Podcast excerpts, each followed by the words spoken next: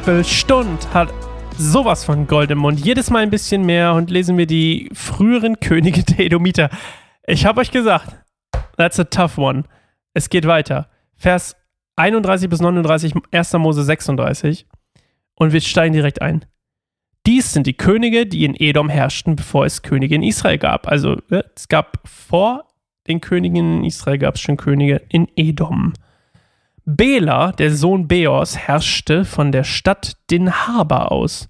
Als Bela starb, wurde Jobab, der Sohn Serachs aus Bosra, König. Als Jobab starb, wurde Husham aus dem Land der Themaniter König.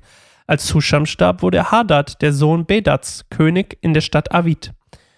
Er war derjenige, der das Meditia medianitische Heer in Moab vernichtend schlug. Moab.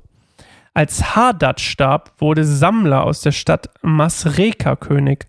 Als Sammler starb, wurde Shaul aus der Stadt Rehoboth am Fluss König.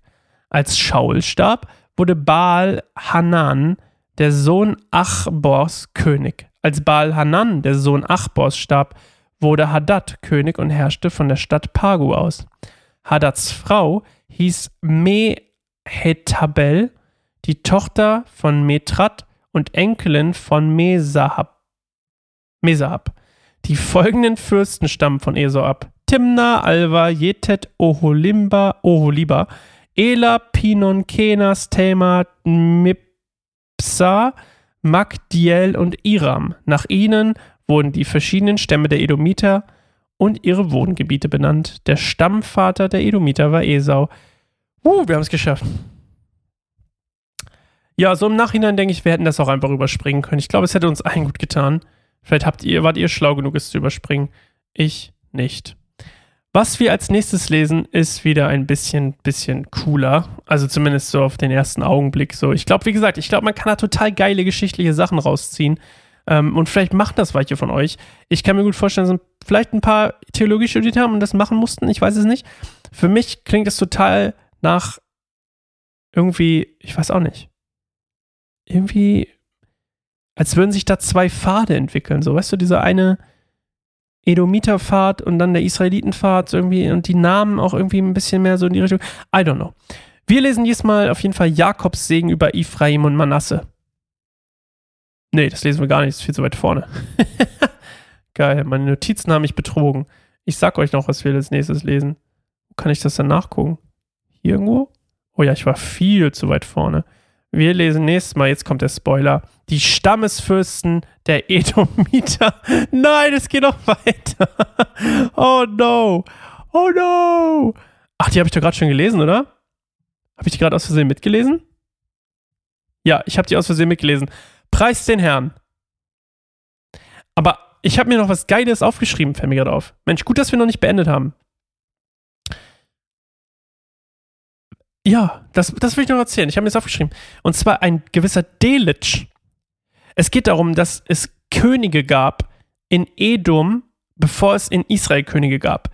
Und quasi das Königreich Edom vor dem Königreich Israel ein Königreich war, also mächtiger war. Und dieser Satz, den ich gefunden habe, den ich total geil fand, ist: profane weltliche Macht ist schneller zu erlangen als geistliche Größe. Während Esau bereits Fürsten und Könige in seinem Land hatte, war Jakob immer noch Gast in dem Land und hatte kein Land zu regieren und keine Stämme. Also während Jakob noch in Kanaan ist, Mensch, jetzt wird es ja noch richtig gut, während Jakob in Kanaan ist und noch kein Land zum Regieren hat, so kein offizielles, hat Esau, der ja, ihr wisst, gottlos war und ähm, rein komplett weltlich, ähm, schon Könige in seinem, also er wahrscheinlich nicht mehr selbst, aber seine Nachkommen haben schon Könige. Und ähm, das ist auch ein geiler Satz, den ich gefunden habe. Eine verheißende geistliche Segnung erfordert Geduld und Glauben. Abwarten, während andere gedeihen, ist eine Prüfung der eigenen Treue und Ausdauer. Das müsst ihr euch, ich, ich lese nochmal. Eine verheißende geistliche Segnung erfordert Geduld und Glauben. Abwarten, während andere gedeihen, ist eine Prüfung der eigenen Treue und Ausdauer.